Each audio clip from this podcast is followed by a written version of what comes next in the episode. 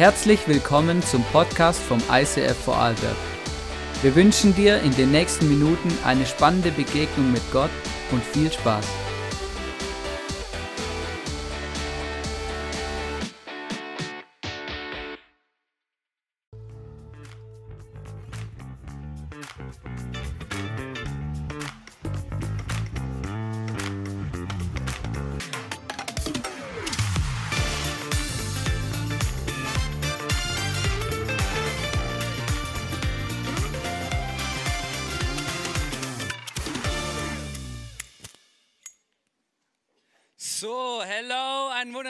Guten Morgen.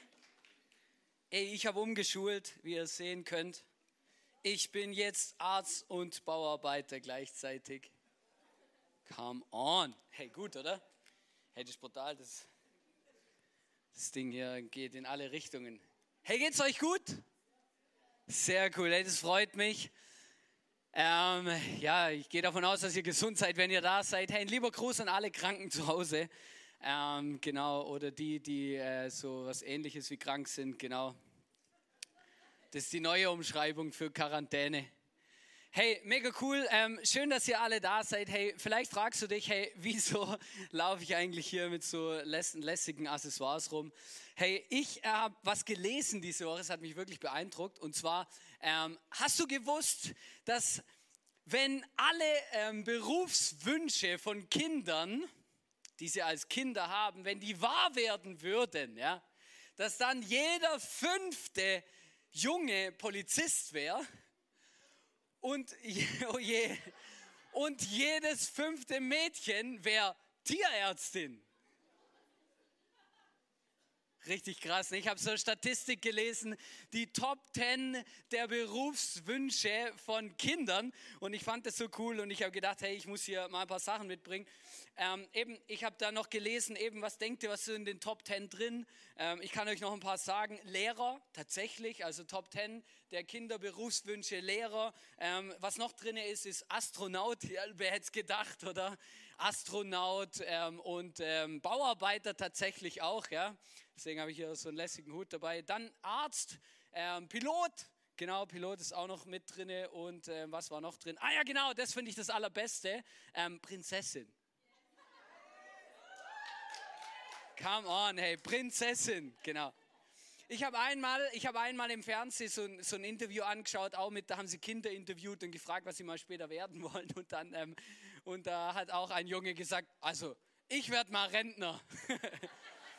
und das fand ich auch richtig gut, oder? Er hat gesagt, ja, also wenn ich so alle, alle Menschen in meinem Umfeld anschaue, dann merke ich, mein Opa, der hat es am schönsten. Und dann habe ich gedacht, ja, cool, ey, das sage ich auch gut. Du startest direkt als Rentner in deinen Berufsalltag. Das ist natürlich mega cool. Hey, ich ziehe das jetzt hier, äh, ziehe das wieder ab, genau. Und äh, finde es mega cool. Und die Frage ist, ich habe so was gelesen ähm, in der Bibel und es hat mich mega beeindruckt, weil, ähm, weißt du, was Jesus für einen Beruf hatte, beziehungsweise was er für einen Plan hatte, was er werden wollte? Vielleicht weißt du es, oder es gibt ja viele Dinge. Er ist einerseits Zimmermann geworden, er hat das Handwerk seines Vaters gelernt, aber nicht nur das. Ähm, er ähm, ist dann Wanderprediger geworden und ähm, es gibt auch noch ein paar andere Bezeichnungen für Jesus und die sind hochinteressant. Und ich habe mich gefragt, welche Erwartungen werden wohl seine Eltern gehabt haben an ihn? Weil, weißt du, ich bin ja jetzt auch Papa und vielleicht äh, sind hier noch ein paar mehr Papas, du zu Hause auch oder Mamas. Und wenn du dann so deine Kinder siehst, du siehst sie aufwachsen, dann hast du ja, dann haben deine Kinder Berufswünsche und du als Eltern äh, vielleicht auch, oder? So Erwartungen, Hoffnungen.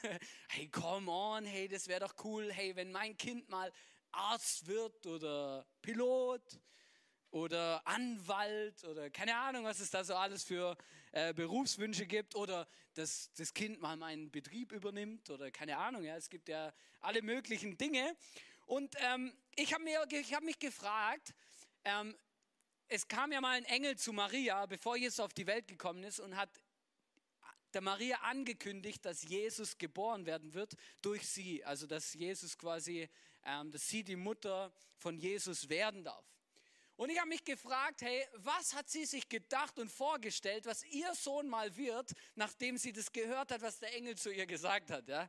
Wir möchten es kurz zusammen lesen, weil ich weiß nicht, ob du, äh, was du denken würdest. Aber in Lukas 1, Vers 31 und 32 sagt der Engel Folgendes zu Maria. Er sagt, du wirst schwanger werden und einen Sohn zur Welt bringen. Jesus soll er heißen. Das ist noch alles Easy, cool, okay, passt, machen wir so. Dann kommt, er wird mächtig sein und man wird ihn Sohn des Höchsten nennen. Gott der Herr wird ihm die Königsherrschaft seines Stammvaters David übergeben und er wird die Nachkommen von Jakob für immer regieren. Versuch dich mal in die Situation von Maria reinzuversetzen als Mama. Da kommt ein Engel zu dir, das ist eh schon eine crazy Situation. Sagt, hey, du wirst schwanger werden, du wirst den Jesus, den Retter der Welt, auf die Welt bringen und dann, er wird die Königsherrschaft übernehmen, des Königs David und des und er wird die, er wird für immer regieren über das, über den Stamm Jakob und so weiter und so weiter und so weiter. Was denkst du dir als Mama? Du denkst dir, wow, come on, ey, ich werde den nächsten König auf die Welt bringen. Und dann malst du dir das aus, Krone, Umhang, keine Ahnung was, drohen, eines Tages im Palast zu wohnen, zu leben, was auch immer du dir ausmalst, wenn du Königsherrschaft hörst und du hörst, hey, du wirst den nächsten König auf diese Welt bringen. Wenn du die Bibel schon mal gelesen hast, dann weißt du, es ist irgendwie ganz anders gewesen. Da war irgendwie gar kein Palast und da war irgendwie auch gar kein Zepter und Königsherrschaft und und alles Mögliche, das war irgendwie gar nicht da. Ja, hat jetzt der Engel die Maria angelogen? Vermutlich nicht.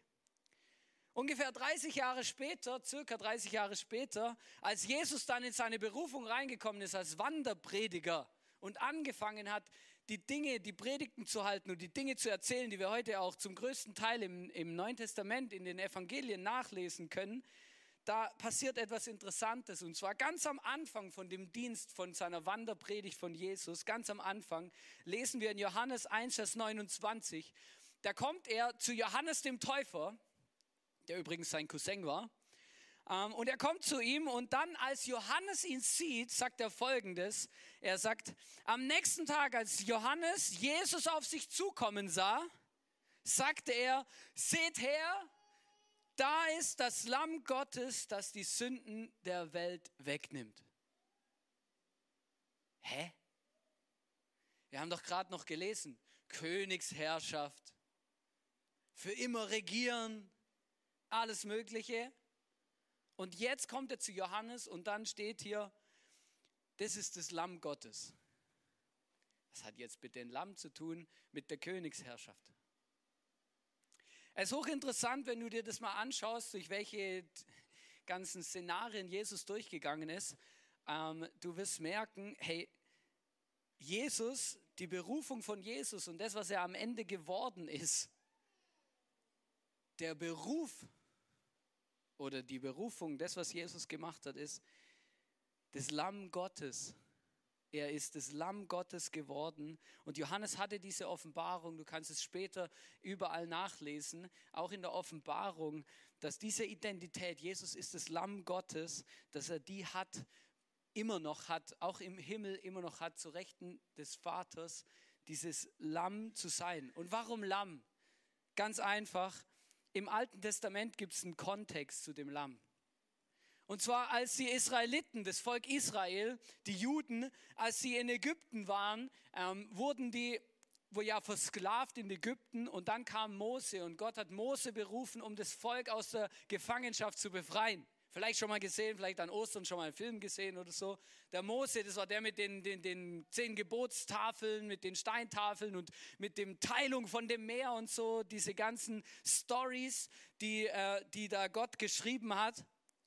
Und da kommt auch ein Lamm vor, nämlich an der letzten Plage. Bei der zehnten Plage in Ägypten kommt das Lamm vor, weil Gott sagt, hey, schlachtet ein Lamm und bestreicht mit dem Blut dieses Lammes eure Türpfosten, damit der Todesengel an eurer Türe vorübergeht, weil die letzte Plage war, dass alle Erstgeburt, jeder, der als erstes auf die Welt gekommen ist, sowohl Tiere als auch Menschen, sterben wird. Und Gott hat sein Volk beschützt und hat gesagt, auf euch trifft diese Plage nicht, euch wird dieser Fluch nicht treffen, weil ihr dieses Lamm schlachtet und eure Türpfosten mit Blut bestreicht.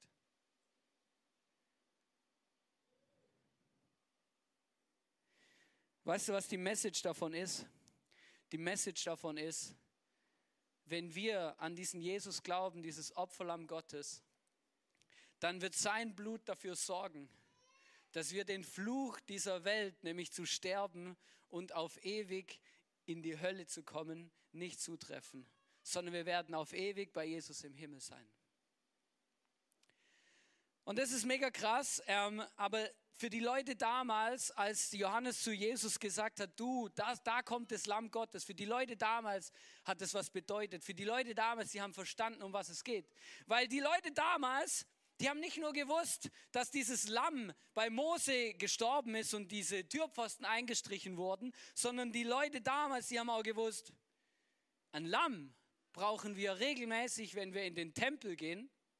Und in dem Tempel Opfer bringen für unsere Sünden und Schuld, dann bringen wir ein Lamm mit und dann haben die Leute die Hand auf das Lamm gelegt und das Lamm wurde geschlachtet, stellvertretend für ihre Schuld und ihre Sünden und die Dinge, die sie von Gott trennen. Und die Leute haben genau gewusst, ah krass, Lamm, Jesus ist Lamm Gottes. Das heißt, Jesus rettet. Jesus vergibt uns unsere Sünden. Jesus macht alles wieder heil. Das war eine krasse Message. Und dann geht es weiter. Als Johannes dann sagt, das ist das Lamm Gottes, kommt Jesus zu ihm. Wir lesen es Matthäus 3, Vers 16 bis 17.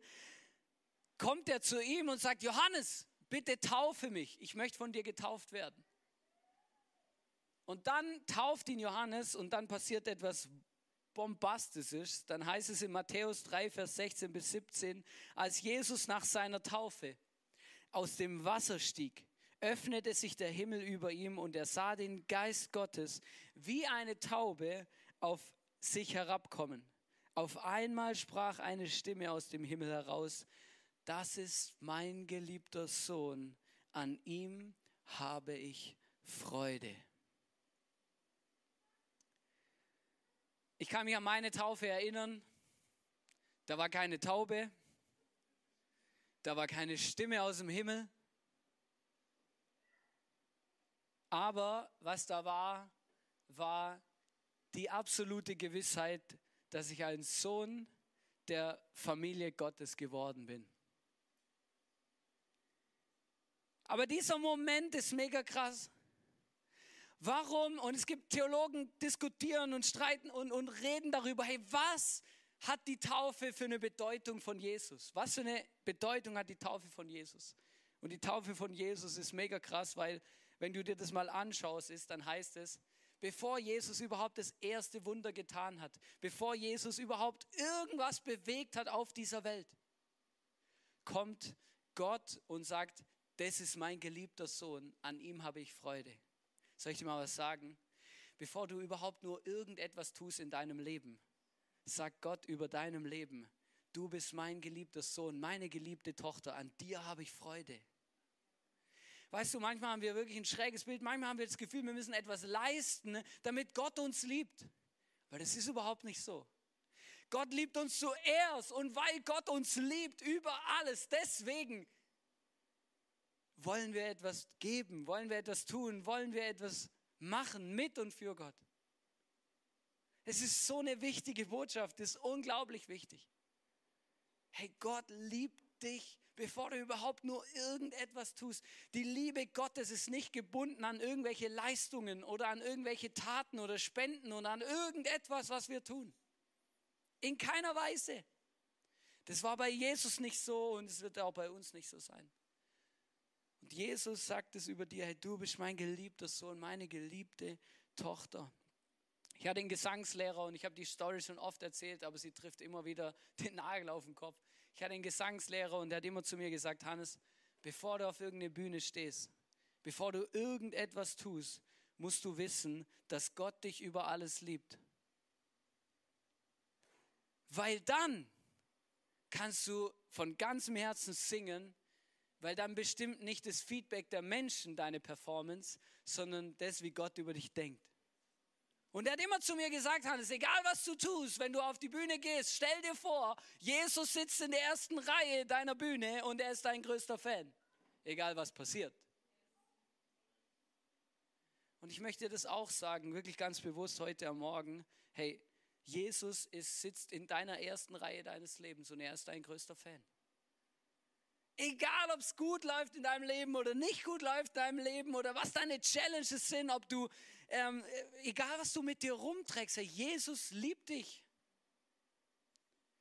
Und er ist auf diese Welt gekommen als Lamm Gottes, um für dich und dein Leben und deine Sünden und deine Herausforderungen, deine Challenges, deine Lasten und Belastungen zu sterben und sie wieder in Ordnung zu bringen und dir den Weg frei zu machen zum Vater im Himmel. Und das ist das, was wir an Ostern eigentlich feiern. An Ostern feiern wir, dass Jesus auf diese Welt gekommen ist und, und uns geliebt hat, bevor wir überhaupt irgendetwas getan haben. Und ich möchte jetzt der Benjamin Bilgeri auf die Bühne bitten. Und ähm, er ist diese Woche, äh, dieses Jahr einen coolen Action Step gegangen. Hey, cool, Benjamin, lass uns ihm doch mal einen kurzen Applaus geben. Er wird uns ganz kurz erzählen, wie er dieses Jahr erlebt hat, wie die Liebe Gottes einfach einen Unterschied gemacht hat in seinem Leben. Genau, also ähm, ich äh, ich war eigentlich vorher zwar irgendwie, ja, natürlich, ich habe Gott gekannt und so, und ich habe einfach gemerkt, äh, ich muss mir äh, bewusst Zeit nehmen, äh, um Gott zu erleben und auch seine Liebe eben zu erleben. Und das passiert sozusagen oftmals nicht einfach, wenn man, keine Ahnung, durch den Tag hindurch so lebt. Ähm, dann, dann wird wahrscheinlich am Ende, geht man ins Bett und man stellt fest, man hat heute eigentlich keine wirklich qualitative Zeit mit Gott verbracht. Zumindest ist es mir so gegangen. Und ich habe dann einfach angefangen, mir so eine kleine Struktur anzulegen, ähm, in der ich mir so, so, ein Zeit, so, ein, so ein Mindestzeit von einer halben Stunde beispielsweise äh, genommen habe, um in der Bibel zu lesen oder zu worshipen oder einfach auch nur in der Stille vor Gott zu treten, äh, einfach da sein, äh, zu sein vor ihm.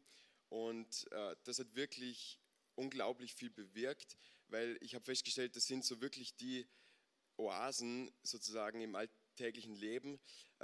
Eigentlich alles andere, was so passiert, das zehrt irgendwie von einem und, und kostet sozusagen. Aber wenn man sozusagen in die Gegenwart Gottes tritt oder auch in, der Bibel liest, dann wird man äh, anders als bei anderen Dingen eben aufgefüllt. Und, und das ist unglaublich und es gelingt mir auch nicht immer. Also in letzter Zeit war ich ein bisschen nachlässig, aber äh, da ist es dann umso wichtiger zu erkennen, keine Ahnung, wow, das hat mir eigentlich nicht gut getan, dass ich dann ähm, mir keine Zeit mehr für Gott genommen habe und äh, sozusagen umso mehr dann wieder zu sagen, ja, ich möchte mir bewusst auch die Zeit nehmen, das ist das, was ich mir sozusagen wieder neu vornehme. Hey, mega cool.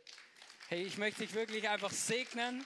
Ich, weißt du, ich möchte jetzt einfach gerade die Situation nutzen und einfach für dich beten, dass Gott äh, dir da einfach wieder mehr dass du da wie ganz neu durchstarten kannst. Genau, Jesus, ich bitte dich für den Benny, du siehst, hey, dass er da was gestartet hat Anfang Jahr und dass er es so positiv erlebt hat, Jesus. Und ich bitte dich, dass du ihm begegnest und dass du ja immer, immer wieder die, die Freude dran schenkst und auch den Mut, die Disziplin, alles, was er braucht, um das immer wieder zu suchen und dich einfach zu erleben, Jesus. Zeig ihm, was es für einen Unterschied macht, immer wieder bei dir aufzutanken und deine Liebe als erstes einfach wie einfach äh, in sein Leben reinzulassen und eben in dem aufzutanken. Danke vielmals dafür.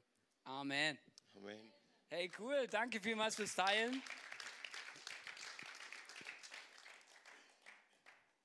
Na, und das ist, mir ist es so wichtig zu sagen, hey, es geht nicht darum, etwas aus einem Pflichtgefühl zu tun oder aus einer Verpflichtung oder ich muss irgendwas machen oder wenn ich das nicht mache, dann passiert nichts. Weißt du, ich bin schon so lange mit Jesus unterwegs und ich habe so unglaubliche Auf und Abs und dann manchmal das und manchmal bringt mir Zeit im Worship, wo ich Gott mega erlebe. Manchmal ist es einfach spazieren gehen. In manchen Seasons meines Lebens fresse ich die Bibel und in manchen Seasons meines Lebens ähm, ähm, ähm kann, lese ich nicht so viel in der Bibel, weil, weil, weil ich irgendwie keinen Zugang dazu finde. Dann nehme ich meine Gitarre oder was auch immer. Aber weißt du, der Punkt ist, es ist schräg, wenn es eine Verpflichtung unseres Lebens ist. Sondern, hey, mein Wunsch und mein Gebet immer wieder für mein Leben, aber auch für jeden von euch ist, dass es ein Hunger ist, der uns treibt, Gott zu suchen. So ein innerer Hunger. Wie wenn du am Abend um elf aufstehst vom Sofa und so einen Hunger hast und 3000 Mal den Kühlschrank aufmachst und jedes Mal feststellst, dass das, was du suchst, nicht drin ist. Kennst du es? Ich bin so ein Typ, gell? Ich, ich, ich kann sein, ich stehe auf und dann habe ich einfach Hunger und dann laufe ich zum Kühlschrank, mache ihn auf und denke mir, ah nein, mache ihn wieder zu, laufe ins Bad, fünf Minuten später laufe ich wieder zum Kühlschrank, mache ihn wieder auf, ah nein, mache ihn wieder zu. Irgendwann finde ich dann doch noch eine Milchschnitte. genau. Versteht ihr, was ich meine? Aber es ist so dieses, irgendes ist so ein Hunger. Hey, ich wünsche mir von ganzem Herzen, dass wir so einen Hunger haben nach Gott, immer wieder, ähm, um einfach wirklich ihn zu suchen und zu sagen, hey Jesus, ich will was von dieser Liebe spüren. Ich möchte diese Zusagen von dir haben, das Erleben, dass du über meinem Leben sagst, du bist mein geliebter Sohn. Ich möchte mit euch jetzt am Ende der Message anschauen, warum das so wichtig ist, dass, wir, dass, Jesus, dass Jesus das gehört hat von seinem Vater. Du bist mein geliebter Sohn. Weil direkt nach der Taufe, direkt nach dieser Zusage von Gott zu Jesus und direkt nach dieser Zusage, du bist mein geliebter Sohn, an dir habe ich Freude. Wisst ihr, was da direkt danach passiert? Jesus geht in die Wüste und fastet. Und er wird dort dreimal versucht von dem Widersacher, vom Teufel. Direkt da danach. Und ich weiß nicht, wie diese Story ausgegangen wäre, wenn er dieses Erlebnis der Taufe und diese Zusage vom Heiligen Geist, diese Zusage von Gott, du bist mein geliebter Sohn, wie das ausgegangen wäre, wenn er das nicht gehabt hätte, wenn Gott ihm das nicht zugesprochen hätte. Wir lesen in Matthäus 1, vom Heiligen Geist erfüllt, vom Heiligen Geist erfüllt, erfüllt, verließ Jesus den Jordan und ging in die Wüste. Der Geist hat ihn dazu gedrängt. 40 Tage blieb er dort und wurde vom Teufel versucht. Während er Während der ganzen Zeit hat er nichts gegessen, sodass er am Ende sehr hungrig war. Der Teufel versucht ihn dreimal. Weißt du, wenn du die Liebe Gottes erlebt hast, wenn du eine gute Zeit hattest mit Jesus, wenn du seine Stimme gehört hast, ihn erlebt hast, wenn du ihn gespürt hast, weißt du, was dann passiert? Dann kommt der Teufel und versucht dir das wieder zu rauben. Er möchte dir das wieder rauben, diese, dieser Zuspruch, dieses, du bist mein geliebter Sohn, dieser Glaube, dieses Wissen, dass Gott gnädig ist, dass er dich liebt. Er möchte es einfach wieder rauben. Und genau das Gleiche hat er mit Jesus versucht. Er hat ihnen drei Versuchungen gegeben und die stehen bildlich auch für viele Dinge, die wir immer wieder in unserem Leben erleben. Und zwar hat er einen entscheidenden Satz gesagt und den schreibe ich jetzt mal hier auf. Er hat gesagt, wenn du Gottes, Entschuldigung, Sohn bist.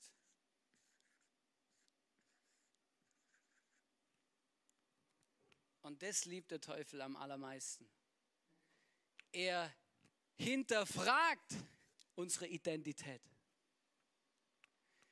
Ein Kapitel weiter vorne lesen wir da, da, bei der Taufe, du bist mein geliebter Sohn, sagt Gott zu Jesus. Du bist mein geliebter Sohn, an dir habe ich Freude. Was ist das Erste, was der Teufel macht? Er sagt, wenn du Gottes Sohn bist. Also wer weiß denn das überhaupt, ob das wirklich stimmt, was Gott zu dir gesagt hat? Und das ist genau das Gleiche in unserem Leben auch. Kennst du es vielleicht auch? Ich kenne das aus meinem Leben, dass Gott zu mir sagt, ja, glaubst du wirklich, Hannes, dass Gott dir deine Sünden vergibt? Glaubst du wirklich, dass das tausendste Mal, wo du was falsch gemacht hast, Gott immer noch gnädig ist? Glaubst du wirklich, im Ernst jetzt, dass Jesus ein guter Gott ist, dass er was mit deinem Leben anfangen kann? Glaubst du wirklich? Wirklich jetzt mal echt? Verstehst du, ist genau das. Und dann sagt Jesus, äh, der Teufel drei Dinge zu Jesus. Er sagt, wenn du wirklich Gottes Sohn bist, dann mach aus den Steinen Brot. Warum sagt er das? Ganz einfach, er hat 40 Tage gefastet, also der hat Hunger gehabt. Das heißt, der Teufel, der ist auch nicht nett. So, ja, der, der denkt auch nicht, ah ja, ich frag dich mal was, wo eh easy ist für dich. Na, easy. Na, er setzt genau da an, wo wir am struggeln sind. Wo wir eine Schwäche haben, wo wir Herausforderungen haben in unserem Leben.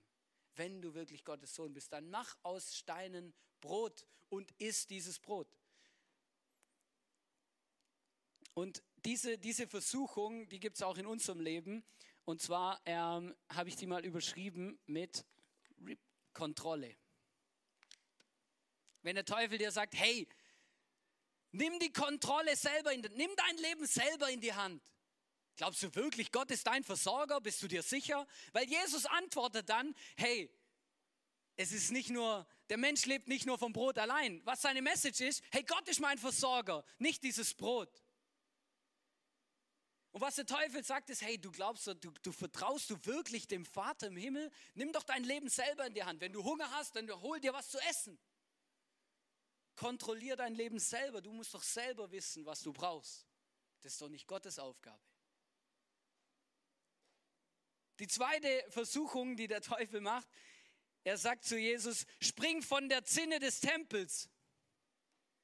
Weil in der Bibel steht, die Engel Gottes werden dich dort auf, werden dich auffangen, wenn du das tust. Und dann, was sagt Jesus? Jesus sagt, du sollst den Herrn, deinen Gott, nicht versuchen. Was ist das Zweite, was ähm, der Teufel zu Jesus sagt? Hey, mach ein, Entschuldigung, mach ein Spektakel. Such dir Anerkennung. Hey, wenn du das machst, wenn du da runterspringst und ich fangen wirklich Engel auf, hey, what, das wird in allen Zeitungen stehen. Hey, dann, dann, das ist Anerkennung. Mach ein Spektakel, das ist die Bühne überhaupt.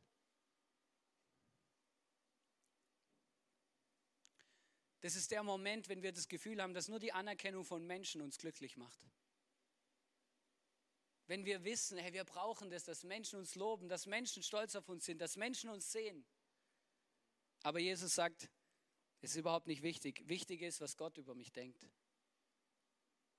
Die letzte Versuchung ist, der Teufel sagt zu Jesus, er soll vor ihm auf die Knie fallen und ihn anbeten. Und wenn er das tut, also wenn Jesus den Teufel anbetet, dann wird er ihm alle Reiche und alle Macht dieser Welt schenken.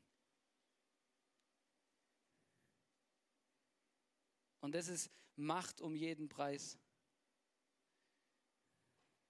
Macht. Und du musst nur die Zeitung aufschlagen oder dein Nachrichten-App und du wirst sehen, Menschen sind für Macht bereit, alles zu tun. Alle Moral über den Haufen zu werfen, Menschenleben zu töten, umzubringen.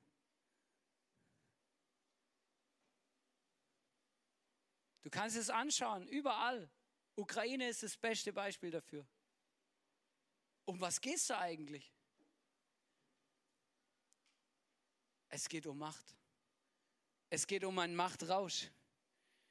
Und Jesus hat zu dem Teufel gesagt, ich werde diesem, dieser Macht, diesem Angebot nicht, ich werde dem widerstehen. Und das Verrückte ist, in dem Moment, wo er das gesagt hat, hat er dem Teufel gesagt, hey, du zeig, du sagst mir, dass ich Macht habe, aber wenn ich beim Vater bleibe, bei Gott, dann habe ich viel mehr Macht. Weil dann bin ich der Sohn Gottes, der Schöpfer des Himmels und der Erde. Was ist deine Macht gegenüber die Macht Gottes? Die ist gar nichts. Jesus besiegt den Teufel durch das, was er nicht tut, nicht durch das, was er tut. Weißt du, und ganz ehrlich, diese Dinge kommen in unserem Leben auch vor, immer, ständig, rauf und runter. Es ist ganz normal, dass wir in unserem Leben das Gefühl haben, hey, ich muss die Kontrolle haben. Weil wenn ich die Kontrolle nicht habe, dann, äh, ich kann ja, dann, dann, Was ist, wenn Gott, was ist, wenn Gott zu spät kommt oder wenn es Gott nicht gut mit mir meint? Ich muss doch selber gucken, wo ich bleibe. Oder du merkst, hey, ja, ist doch mega wichtig, ich, ich brauche Anerkennung. Hey, ich brauche jemanden, der mir das gibt. Ich muss, ich muss jemand sein, ich muss etwas schaffen, ich möchte gesehen werden. Oder du merkst, hey, ich, Macht ist für mich so wichtig. Die Position bei der Arbeit, die Position in meiner Familie, die Position da, die Menschen, die ich unterdrücken kann, die Menschen, denen ich wehtun kann, die Menschen, über die ich bestimmen kann. In Johannes 10, Vers 10 heißt es, der Dieb kommt, um zu stehlen, zu schlachten und zu vernichten. Und damit ist der Teufel gemeint. Ich aber bringe Leben und dies im Überfluss. Ich bringe Leben und dies im Überfluss. Die Frage ist, wem glaubst du? Wem glaubst du mehr? Gott, dem Vater oder dem Teufel? Und wo gehst du dem Teufel auf den Leim? Glaubst du, wenn Gott zu dir sagt, du bist mein geliebter Sohn? Oder glaubst du, wenn der Teufel sagt, bist du wirklich Gottes geliebter Sohn? Wem glaubst du mehr? Wem glaubst du mehr? Und ich möchte dich ermutigen, dieser Frage des Teufels nicht auf den Leim zu gehen. Wenn er dich fragt, hey, wenn du wirklich Gottes Sohn bist, bist du dir sicher? Hey, dann nimm das mit. Ich möchte dir ein Bild mitgeben. Nimm das mit und streich dieses Wenn durch. Und Schreib diesen Satz aus Gottes Perspektive neu und schreib, du bist Gottes Sohn, Tochter.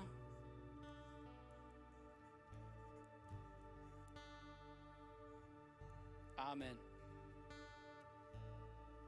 Du bist es. Das ist deine Identität wenn du diese Vergebung, diesen Jesus in dein Leben einlädst. Du bist, der, du bist ein Sohn, ein geliebter Sohn, eine geliebte Tochter des Vaters. Wenn der Teufel kommt und es in Frage stellt, wenn er anfängt, dich durch, die, durch dein Leben durchzuwirbeln und zu wursteln, dann halt ihm das immer wieder hin und sag ihm, hey, I am. Ich bin der geliebte Sohn, geliebte Tochter von Gott. Und er hat kein Anrecht, dir irgendwelche Zweifel zu streuen, dir irgendwelche falschen Dinge zu sagen, dich irgendwie auf eine falsche Fährte zu locken. Hat er nicht. Punkt aus. Warum nicht? Weil Jesus das Opferlamm Gottes war und gestorben ist am Kreuz, um dieses, diese Wahrheit ein für alle Mal sicher und safe zu machen. Für dich und für mich.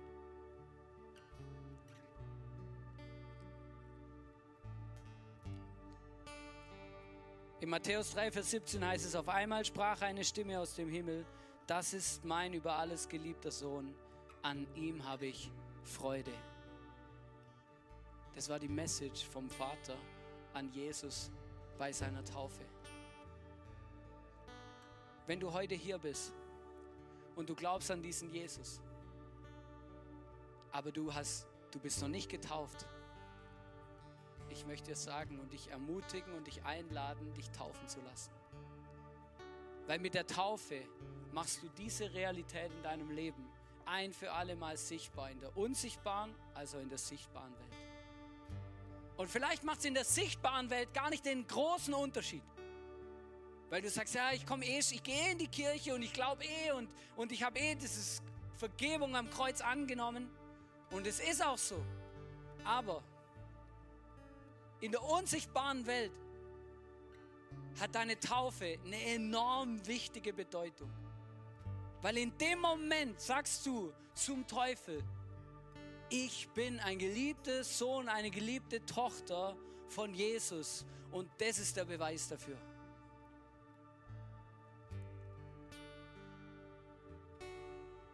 Wir haben am 10. April hier Taufe und du hast noch die Möglichkeit, dich anzumelden und Teil dieser Taufe zu sein und dich taufen zu lassen. Ich möchte dich ermutigen dazu. Du findest alle Infos auf dem Telegram-Channel oder auf unserer Homepage oder du kannst nach der Celebration auf mich zukommen oder auf, zu unserem Infopoint gehen. Lass dir das nicht entgehen.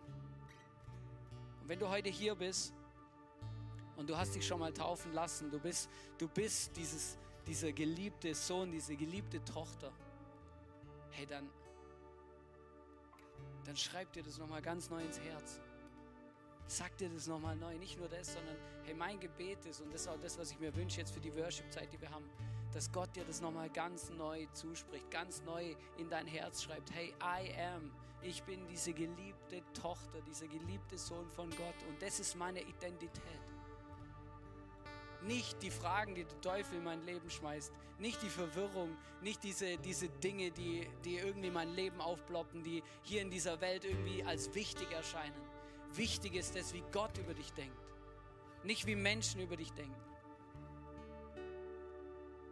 Und nimm dieses Bild mit.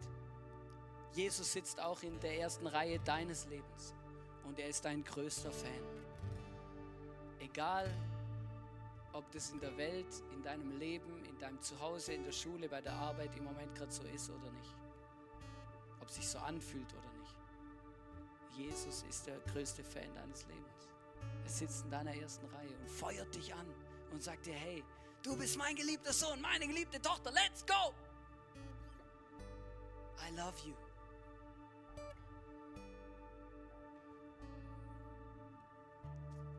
Ich möchte noch beten. Heiliger Geist, ich bitte dich, dass du jetzt die Zeit vom Worship nutzt und zu uns redest. Dass du uns sagst, wer wir sind in deinen Augen. Dass wir es erleben dürfen, spüren dürfen, erkennen dürfen, dass wir diese geliebten Kinder sind.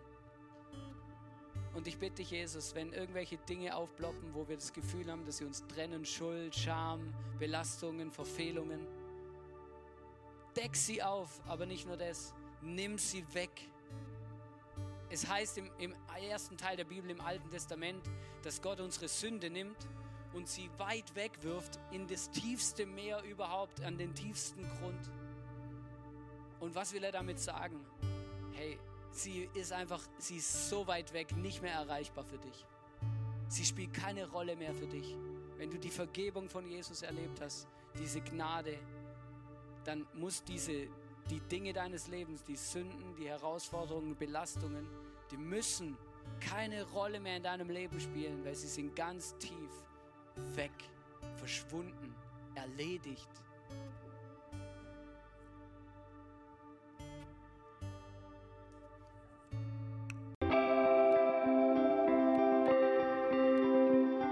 Wir hoffen, dass dir diese Predigt weitergeholfen hat.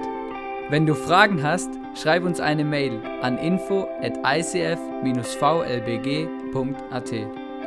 Alle weiteren Informationen findest du auf unserer Homepage.